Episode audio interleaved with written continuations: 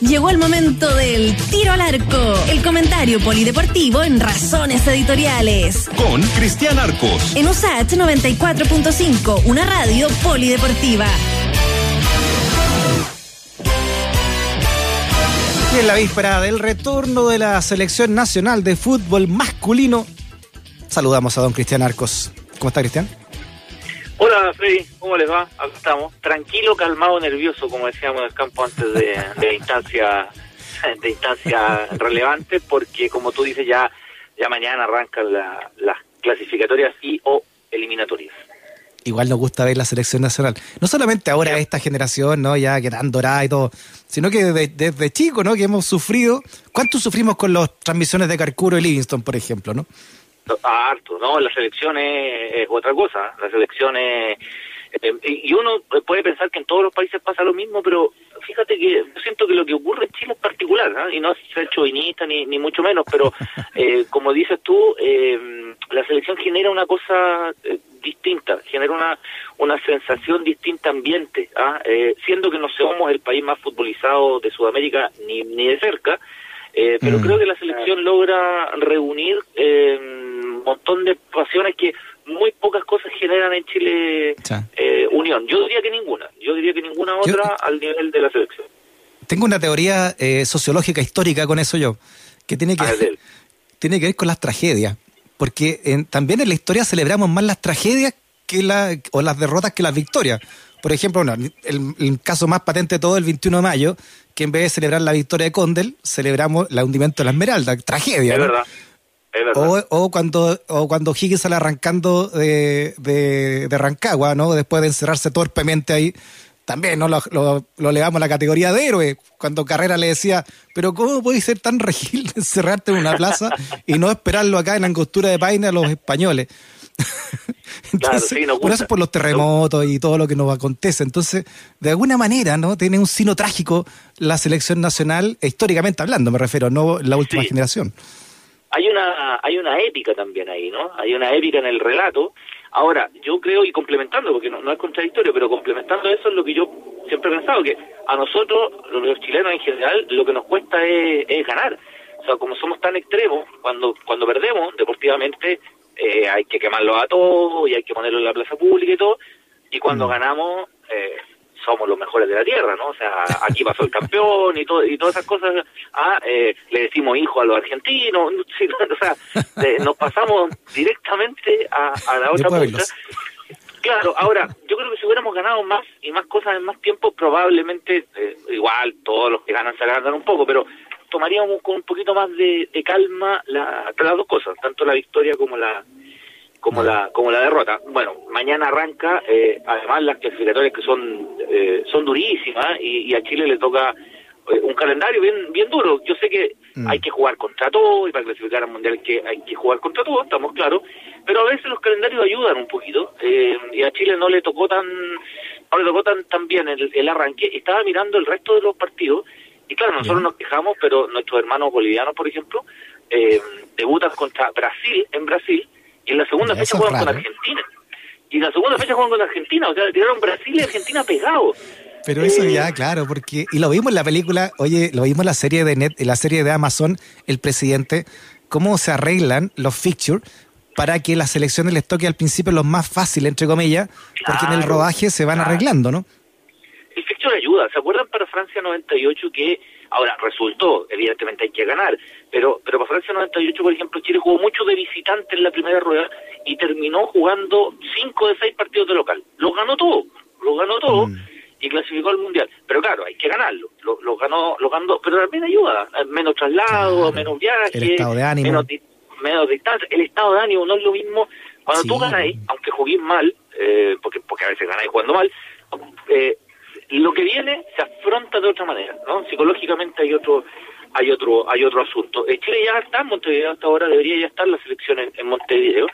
Y hay una formación que anda circulando, eh, lo comentábamos hoy día con, con eh, Estación Central, con Marcelo y con la Lucía, a propósito de que es una formación, yo voy a dar el equipo. Ahora, el Ya. esquema es bien relativo porque con estos mismos 11 jugadores se puede jugar con tres, cuatro esquemas distintos. Me parece que por eso los elige Rueda. Creo que Rueda eh, elige la utilidad en estos jugadores. Eh, ¿Cómo yo creo que va a jugar, como yo creo que va a jugar. Yo creo que tanto se ha hablado de la línea de tres, que yo creo que no va a ser una línea de tres. Creo que va a ser una línea de cuatro, lo que pasa es que son puros zagueros. Eh, me explico.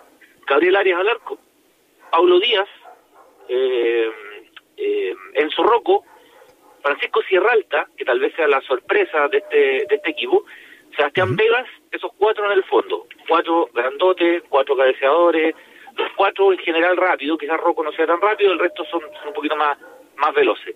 En el medio, eh, Claudio Baeza, eh, Charles Arangui, eh, Arturo Vidal, eh, Chapa Fonsalía, o sea, colaborando por, por la derecha, y Vargas con Alexis eh, eh, adelante. ¿Cómo se distribuyen en el medio? Yo creo que va a ir Chapa más tirado para la derecha, eh, van a armar una línea ahí con, con Arangui y con Baeza, por la izquierda quizás vaya Arturo Vidal, también Alexis Sánchez, de la izquierda es al centro, en fin, por ahí va, va, como te digo, con estos mismos jugadores tú puedes jugar con tres en el fondo, con cuatro, con cinco en el medio, con tres, yo creo que por eso lo eligió, porque porque son, son dúctiles en ese sentido. ¿Y cómo se viene mañana entonces el calendario completo de, de estas clasificatorias? Juega Paraguay contra Perú, juega eh, Chile contra contra Colombia, nosotros abrimos las la clasificatorias, eh, juega juega también eh, Argentina con Ecuador y el caso de que te comentaba de Brasil con, con Bolivia, y el día martes, eh, así como Chile abre la clasificatoria, eh, el martes la cierra. El martes el partido de Chile es el último partido, el último partido de, de la de la segunda de la segunda fase. Me faltó un partido, me faltó Colombia con Venezuela y es bueno mencionarlo porque Colombia eh, es el regal de Chile. Eh, mm. Colombia debería ganar a Venezuela y esto alguna vez lo comenté. Yo sé que los pasos hay que darlos de a uno, pero a mí me, me preocupa tanto más el partido con Colombia en Santiago que el de Uruguay en Montevideo.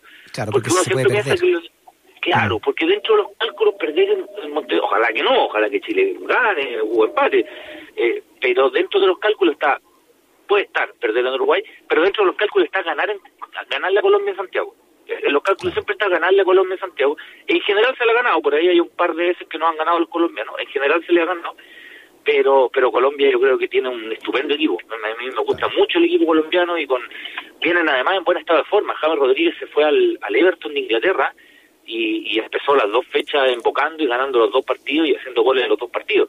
Ahí juega con Jordi Vina, también un, un defensor grandote, mm. que, que, no le fue muy bien en, en, el Barcelona, pero que pero el Everton anda muy bien. Eh, también tiene algunas bajas, pero bueno, ese ya es otro, otro eh, asumo que es otro caso, que lo, lo primero es Uruguay. ¿Mañana qué hora? 19.45. 19.45, corrieron la franja, ¿eh? menos mal. corrieron Oye, la... entonces mañana terminamos antes nosotros acá en Razones Editoriales para darle el sí, paso sí, a los secos del bar. Los secos del bar parten, parten eh, una hora, una hora y cuarto antes del, del, partido, y lo mismo para el día martes, también van a transmitir evidentemente nuestros compañeros. El partido del martes a las nueve y media, ojo, para, para que se vayan ahí eh, acomodando. El del martes a las nueve y media de la noche, y el de mañana a las 19.45, el primer partido de la de la ronda eliminatoria. De, eh, no, no sé si la franja va, va, antes o después, al final no me perdí en eso. No, no sé si Ahí va... me perdí también. Yo también, porque digo que... me perdí con la franja. El, el, sí, yo entre entre Luis Suárez y la, y la franja del rechazo le tengo más susto a la franja, pero sí, claro. pero Luis Suárez Luis Suárez va a ser el piloto de ataque de, de, de Uruguay, que también tiene alguna faja. Iba a jugar Stuani de, de delantero y juega Maxi Gómez, que es un delantero que juega en el, mm. en el Valencia, yeah. pero los uruguayos tienen un equipo eh, súper consolidado. Y Uruguay es una buena mezcla, es un buen ejemplo que tú puedes mezclar jugadores muy jóvenes con jugadores con experiencia. Y, y tú ves el mediocampo de Uruguay y son todos jóvenes y todos con, con, con equipos internacionales importantes. Perfecto. Hoy acá la jefa Emilia Aguilar confirma que la franja electoral va a las 19 horas, justo a la hora que nosotros despedimos el programa, porque vamos a estar ah, mañana de 18 a 19. Muy bien, muy bien, muy bien. Así que ya, ya sabemos a, a qué hora, a qué, a qué hay que tenerse, ¿no? En lo, en lo, en los horarios. Muy bien. Eh, entonces mañana comienzan las, eh, en rigor, ¿no? La, las clasificatorias con eh, claro. esta generación nuestra ya que se despide, ¿no? Esta es la última, es la última fase de clasificatorias que juegan, ¿no? Pase lo que pase, ojalá Chile clasifique, pero pase lo que pase, esta es la última eliminatoria de este grupo. Eso es un hecho. Eh, 37 años algunos, 30, los más jóvenes 32. Eh, Arangui un mm. poco más chico, eh, quizás podría llegar Arangui a otra eliminatoria, quizás que un, un año, dos años más menor, eh, pero, pero yo creo que esta es la última eliminatoria de esta generación extraordinaria que cuando que cuando se vaya, por Dios que la vamos a echar de menos, ¿eh? por Dios que la, yo creo que ahí, sobre todo cuando uno ve tanto chaqueteo, y no, yo no digo que haya que apoyarlos porque sí, ¿eh? no, no digo que no, no soy un, un, no soy muy amigo esto de del sí porque sí y el de apoyar porque mm. hay que apoyar, no, no, pero pero me parece que es un hecho de la causa, que esta generación ha logrado cosas que ninguna otra generación logró, de partida clasificaciones consecutivas a mundiales, eh, clasificación a, segunda fase, quizás el debe esté en el mundial precisamente, final de Copa Confederaciones, dos Copa América en el cuerpo, eh, meter a Chile en, el, en la órbita mundial, no, no, no es poco, no, no es poco cuando nosotros, eh, Cristian, ya pasemos a mejor o peor vida, ¿no? a otra dimensión o al oriente eterno, eh, estos, estos cabros que tengan 70 años van a ser recordados como hoy se recuerdan a los grandes héroes del 62, me imagino, ¿no? Absolutamente, absolutamente, absolutamente. Estoy totalmente convencido de eso, que, que van a ser eh, verdaderos próceres cuando cuando pasen los años y cuando pasen se van a, se van a volver a repetir los goles a, 50 años del gol de Charles Arangui España. o sea, es un hecho. exacto. Eso va a pasar. Penal de Alexis Ahora, El penal de Alexis, cuando la pico, ojalá que, que entre medio ese es el punto, que entre medio tengamos más cosas para recordar. Pero la primera Copa América, la segunda Copa América va a ser recordada por los por los siglos de los siglos. O sea, hay, hay jugadores acá que son absolutamente, todos, todos, pero pero hay algunos que son históricos que van a ser referencias. O sea, Vidal va a ser una referencia mm. futbolística, Bravo va a ser una referencia futbolística sin duda. Alexis ni hablar, son referencias mm. futbolísticas de aquí. Aranguis eh, también. Aranguis también. hay, hay, en esta generación logramos juntar jugadores que, digamos, digamos con sinceridad, en Chile nacen cada 40 años. O sea, un tipo como Alexis en Chile nace cada 40 años tipo como Vidal. Ahí se desfasó, ahí, ahí el error del, del destino fue haber desfasado tanto Zamorano y Sala. Sí. Sí, ahí, estamos, ahí. tuvimos un poquito de, de, mala de, mala fortuna, pero bueno, es lo que Ahí, ahí Cristian, el guionista de Dark, ahí se pegó un, se pegó un fallo. si no seríamos, no, si no seríamos Alemania, ¿no? si no seríamos Brasil. Sí, imagínate este equipo con, no sé, con, con uno de los dos, ah, con los dos, ni hablar. No, este, este, equipo pelea el, pelea el mundial con Zamora Sala. De verdad la pelea, lo pelea. Nos quedan cinco minutos de alguna efeméride para recordar también este día, don Cristian. Eh, acordémonos de las marcianitas. Eh, un día como hoy, tiene bastante contingencia también, no solo el recuerdo. eh, un día como hoy, del año 2006, eh, el equipo femenino de hockey patín logró el título mundial. No teníamos muchos títulos mundiales, ¿no? Se jugó, se jugó acá en Chile eh, Chile le ganó a España la final con, con gol de oro, gol de Fernanda Urrea en, prórroga, habían empatado eh, uno a uno. Eh, y, solo para dar un, contexto de lo, de lo complicado que, es ganar este tipo de, de, campeonato. Eh, en el caso de, del hockey patín, España ha sido campeón del mundo femenino siete veces. Brasil ha ganado, perdón, Argentina ha ganado cinco veces y el resto ha ganado uno. Y en ese uno está mm. Australia, está Italia y está, y está Chile. Está ahí metido entre medio. Y Chile tiene dos terceros lugares en hockey femenino, mundiales. Ahora, este título que se jugó acá en Chile, en el gimnasio de San Miguel, que se disputó, se disputó acá y que tuvo todas estas características así bien que le hacen bien bien legendaria en, en, el recuerdo. Eh, ¿Por qué decimos que tiene bastante coyuntura? Porque para los Juegos eh, Panamericanos que se van a disputar acá en, en Santiago, el año 2023, eh, el hockey patín no está incluido. No está incluido entre las, entre las disciplinas que se van a, competir. Eh, y eso es muy llamativo porque el hockey, tanto femenino como masculino en Chile, eh, tiene buenos resultados. A nivel de hombres también tiene muy buenos resultados en jóvenes y en, y en adultos. Eh, es un deporte que en general se practica mucho en los colegios. es un deporte que en los 80 la, la masculina también fue como, no sé, finalista o algo así, mundial? Llegó a semis llegó a, llegó a semis en Argentina, en el Mundial de, Argentina, eh, y fue campeón del Mundial B, porque en, el hockey está la categoría A y la categoría B, y fue campeón mundial de la, de la categoría B. Es, un deporte, como dicen incluso quienes lo practican, y, me gustó mucho este concepto, eh, porque no lo dicen de una manera manoseada, eh, es un deporte de clase media. porque no están los, solamente en los colegios de, de alta alcurnia, ¿no? En muchos colegios de, de clase media se hace mucho hockey. Y además el hockey, si lo queremos ver desde un punto de vista antropológico, si se quiere, eh, lo podríamos comparar hasta con la chueta de, de nuestros ancestros. Entonces, eh, bueno, ¿por qué está fuera? Por, por diferentes razones. La principal es porque no es un deporte olímpico. Eh, el hockey patín no es un deporte olímpico, pero en los panamericanos hay otros deportes que no son olímpicos que también se son aceptados. ¿Cuál es la otra razón? Porque no es en el continente. O sea, hay países del continente que tienen muy poco desarrollo del hockey, entonces no se compite. Lo que me parece bien llamativo, porque también hay otros deportes donde no es parejo para todo, se compite igual y ganan los mismos, ahí no tienen mayores problemas. Pero claro, como, como, como en esto hay algunos de los gigantes que no están tan metidos, Argentina absolutamente, Argentina mucho, pero ojo que el gran impulso del hockey argentino fue sobre césped más que en patines. En patines también tuvieron un desarrollo importante, pero las leonas, por ejemplo, que a alguien se le vengan, se le viene a la cabeza, eh, esas son de, hockey sobre césped. Luciana Aymar y toda esa generación extraordinaria de, de, jugadores son sobre césped. Em, entonces, eh, hasta ahora hay una lucha para incluir ¿no? el hockey patín en, en los Juegos Panamericanos por historia y porque Chile además tiene un equipo em, regularmente competitivo. O sea, se ha hecho un trabajo re interesante en, en el hockey en Chile y, un deporte colectivo donde nos podría ir bien, eh, lo tenemos medio cortado. Oiga, eh, a propósito del partido de mañana y para cerrar el tema también de la selección nacional frente a Uruguay, eh, este, el, ¿por qué le dicen maestro Tavares al, al entrenador de Uruguay y hace cuánto tiempo que lleva entrenando a la selección? Tiene, tiene un récord el, el, maestro Tavares porque lleva 14 años al frente de la selección uruguaya 14 años en su segundo periodo, porque el maestro Tavares ya había sido técnico, el, aquí porque gente se acuerda, pero entre el 88 y el 90 él ya fue técnico de la selección uruguaya, y después toma el año 2006 hasta ahora. El maestro Tavares tiene 73 años, es el técnico más veterano que hay en una, en una selección, el que lleva más tiempo y tiene el récord de ser el entrenador que más partidos ha dirigido a un país.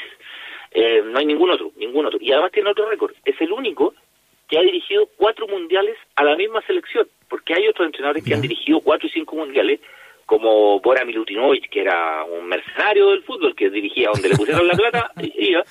Pero el tenía un chileno como ayudante. Sí, pues tenía un chileno de, de, ayuda, como, como no. Eh, pero el maestro lleva cuatro mundiales con, con Uruguay. El maestro Tavares le dicen maestro porque es maestro. El maestro Tavares es profesor, de profesor de Estado, profesor de primaria eh, ejerció como, como profesor. Él, él fue futbolista, pero tuvo una carrera muy discreta. Y fíjate que siendo futbolista, él sufre una lesión muy grave, que con los años es la lesión que tiene hoy. O sea, que, que después le reprodució y todo, pero por la cual él cogea. A él le cuesta mucho caminar. ¿ah? Camina hoy día asistido y todo. Eh, y eso partió cuando jugaba, cuando él cuando él era futbolista y tuvo una lesión grave que después se convirtió en, algo mucho mucho mucho mayor. Eh, el maestro Tavares es un personaje, hoy día Reinaldo Rueda lo calificó como su, su ídolo, es un tipo extremadamente respetado, pese a que eh, tenía su carácter en su juventud, muchos recuerdan el partido Colo Colo Boca en, en la pelea que hubo en el Monumental, porque Tavares era el técnico de Boca y le pegó... Ah, sí, tenía, sí pues, tenía la mano pesada el hombre parece, ¿ah? porque, porque pegó Sí, pues, el maestro Tavares. Y ahí estaba jovencito. Muy joven. Exacto, pues, muy, muy joven. Tenía la mano pesada, parece, porque salió salió con un par de, de, personajes. Pero un tipo muy muy respetado. Fíjate que la última vez que Peñarol fue campeón de la Copa Libertadores, el año 87, acá en Santiago, eh, eh, Tavares era el técnico y era su prácticamente su primera estaba empezando su carrera como técnico de ahí se fue a Boca y de ahí se fue a la selección uruguaya donde dirigió en el mundial de de Italia 90 y, bueno, después dirigió al Milan, ¿no? Sí, tiene una carrera larguísima. Yo quería destacar otra cosa del, maestro Tavares. Fíjate que el maestro Tavares participó en la campaña eh, todo el tema de los detenidos desaparecidos en Uruguay en contra de la dictadura para reabrir los casos de juicios contra la dictadura en, Uruguay. Pero se metió sin querer en una polémica o, o, abrió una polémica, porque cuando se abrieron los archivos, cuando empezaron las investigaciones, se dieron cuenta que había un tipo que tenía muchas denuncias. Se llamaba Marcelo, se llama, está vivo, se llama, perdón, Miguel, Miguel Zuluaga. El tema es que Miguel Zuluaga en ese momento era el jefe de seguridad de la selección uruguaya. Eh, y quedó un, escándalo dentro de, Uruguay y la Federación Uruguaya, por unanimidad de sus integrantes, lo echó eh, al, al señor Zuluaga cuando se se descubrió que tenía más de una denuncia a propósito de casos de, de desaparecidos, de represión y de derechos humanos, y no, las denuncias eran heavy. Ahora, a lo mejor se hizo tarde y nunca se debió haber contratado al personaje, puede ser. O sea, yo creo que sí, que era un secreto a voces. Pero cuando se abrieron las causas, eh, no fue, oye, esperemos que la justicia determine, ¿ah? No, o sea, mm. esperemos que la justicia se... No, o sea, este tipo, mientras esté investigado en esto, denunciado, no, no está aquí. Y lo echaron, lo echaron de, jefe. Y, y de hecho, el, el, maestro Tavares fue una de las personas que, que dijo, yo tengo una relación personal con él, nunca he tenido un conflicto con él, pero una persona así no puede estar representando Uruguay. No mm. puede. Mira. Eh, y, lo echaron, Miguel acá, acá no quiero ni pensar lo que pasaría, ¿no? No, hay que esperar que la justicia determine, no, no, hagamos juicios aventurados, no, no hagamos juicios aventurados y, y cosas y cosas como y cosas como esas. El maestro Tavares, bueno, está en eso. Igual tengo ganas que mañana pierda, con todo el cariño y el respeto que uno le tiene. Pero, mm, pero es un personaje del fútbol, ¿no? Es, un, además ha hecho una labor formativa muy importante en el, en el fútbol uruguayo, en, en, juveniles, en infraestructura. No, es un tipo con una, con una mentalidad eh, importante y además gana, porque eso es lo otro. No es que lo tengan 14 años y en estos 14 años Uruguay no haya ganado nada fue campeón de América, fue cuarto del mundo, ha sacado una cantidad de jugadores de Uruguay, bueno, siempre ha sacado muchos jugadores, pero ha logrado exportar más jugadores que antes, entonces no es solo que lo tengan ahí por buena onda y buena persona que es el caballero, además gana y no poco. Muy bien, don Cristian Arcos. Entonces, atentos mañana, un cuarto para las ocho. Chile abre entonces la primera, esta es la primera ronda de, clasificatorias para, para, el Mundial de Qatar. Así que un abrazo grande. Nos vemos, que estén muy bien. Chau, chau. Freddy puede ser una pesadilla gracias a sus razones editoriales. Usach 94.5, una radio que defiende sus razones editoriales.